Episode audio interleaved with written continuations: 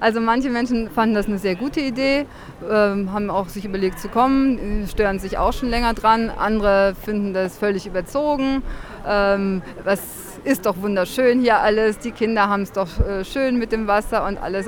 So eine der Organisatorinnen der Aktion für ein würdiges Gedenken, Marin Stünke. Sie hat dazu aufgerufen, einen Menschenkreis zu bilden, um den Brunnen auf dem Platz der alten Synagoge.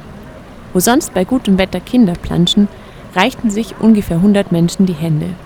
Sie finden, dass die Stadt Freiburg ihr Versprechen auf ein würdiges Erinnern und Mahnen an diesem Ort nicht eingelöst hat. Was wir jetzt gesehen haben in den heißen Sommertagen war einfach, also schon am Tag der, der Freigabe des Platzes äh, waren Hunde im Brunnen und also alles andere als das, was versprochen wurde. Und das hat mich einfach wieder so aufgeregt. Ich habe mir das auch äh, häufig angeschaut und da waren einfach Szenen zu sehen, die äh, absolut nicht damit in Einklang zu bringen sind, was hier von der Stadt versprochen wurde. Und deswegen habe ich und andere gedacht, wir wollen auch von der Bürgerschaft einfach ein Zeichen setzen, dass wir das so nicht in Ordnung finden, wie es jetzt gerade ist. Das Zeichen soll bewirken, dass der als Gedenkort konzipierte Brunnen kein reiner Wasserspielplatz bleibt. Wo 1938 die Synagoge brannte, sollte an die Zerstörung der Synagoge erinnert werden und auch an die Vertreibung und Ermordung der Freiburger Jüdinnen und Juden. So steht es im Aufruf. An heißen Tagen wurde im Brunnen getobt, getanzt und gebadet.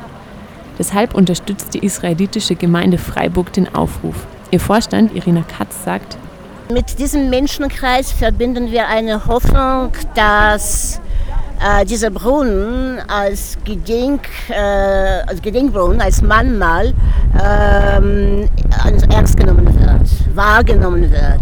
Weil die Szenen, die wir im vergangenen Sommer gesehen haben, also mit planschenden Menschen und Tieren und mit Tanzenbrunnen etc., das äh, können wir absolut nicht nachvollziehen. Das Gedenken, äh, wie wir das Gedenken verste verstehen, ist nicht äh, mit diesem Spaß, darf nicht mit diesem Spaß verbunden werden. Auf jeden Fall, das Gedenken ist das Gedenken und Spaß ist Spaß. Auch die liberale jüdische Gemeinde Shavura Gesha findet nicht, dass durch den Brunnen klar wird, was an diesem Ort passiert ist. Silvia Schlieber kritisiert zudem die Gedenktafel im Brunnen. Laut der wurde die Synagoge unter einer Herrschaft der Gewalt und des Unrechts zerstört. Es ist nicht wirklich ersichtlich, was das hier eigentlich ist. Also es gibt kein wirkliches, es fehlt, es fehlt der Kern, um deutlich zu machen, dass das nicht nur ein Brunnen ist. Und es gibt nur ein Schild mit einem sehr fragwürdigen Text. Also das, das Böse kam dann plötzlich, keiner weiß woher, warum, dann war es wieder weg. Man müsste den Text ändern und man müsste auch äh, Informationspolitik zu dem Ganzen ändern. Wir haben jetzt weniger Probleme mit den planschenden Kindern, auch mal mit planschenden Erwachsenen. Das mag äh, in anderen Gemeinden äh, anders sein. Pluralität ist durchaus eine jüdische Erfindung, denke ich. Aber die, die, die Frage wäre noch zu definieren, wo ist der Übergang von Leben mit Würde und einfach nur würdelos. Das zeigt sich noch, es wird nicht bei planschenden Kindern bleiben. Dann äh, wäre ein Vorschlag, man könnte zum Beispiel, das wird in Tübingen am 9. November gemacht, mit Laserinstallationen. Jeden Abend, die jüdischen Tage fangen abends an. Man hat hier Gebäude, wo man was installieren kann. Die Synagoge per Licht quasi über den Grundrissen erstehen lassen dann wäre jedem mindestens äh, nach einem Tag deutlich, ah ja, ist nicht nur ein Brunnen. Wäre eine Idee. Und dann äh, fehlt natürlich noch ein Setting drumherum mit Informationen, mit anderen Tafeln als die, die jetzt da ist, was gemeinsam zu entwickeln wäre. Während die eine Gemeinde die Badenden nicht ganz so kritisch sieht, setzt Irina Katz nur noch wenig Hoffnung in den Brunnen. Stattdessen bevorzugt sie einen Gedenkort vor der neuen Synagoge.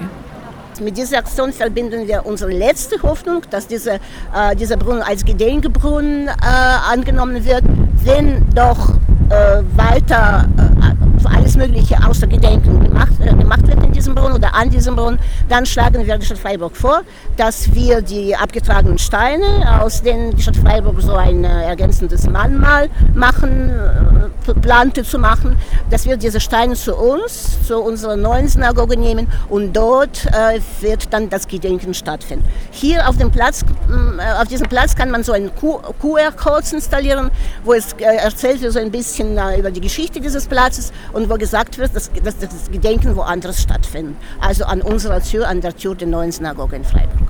Doch an diesem Punkt gibt es unterschiedliche Vorstellungen. Ginge es nach Silvia Schlieber, sollte der Gedenkstein eher am Platz der alten Synagoge bleiben.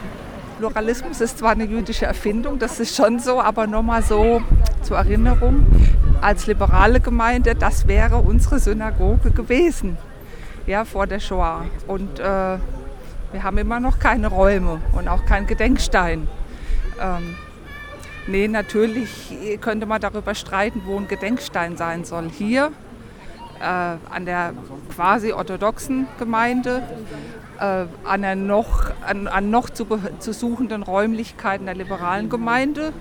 Jetzt haben wir eine dritte Gemeinde hier, Chabad. Es wäre zu entwickeln und zu diskutieren. Vielleicht am ehesten erstmal hier.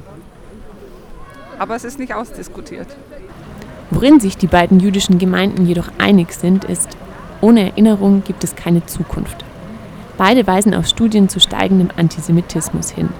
Deshalb wollen sie die Erinnerung in Freiburg wachhalten und sich auch an den kommenden Sonntagen um 15 Uhr zu dem Menschenkreis versammeln.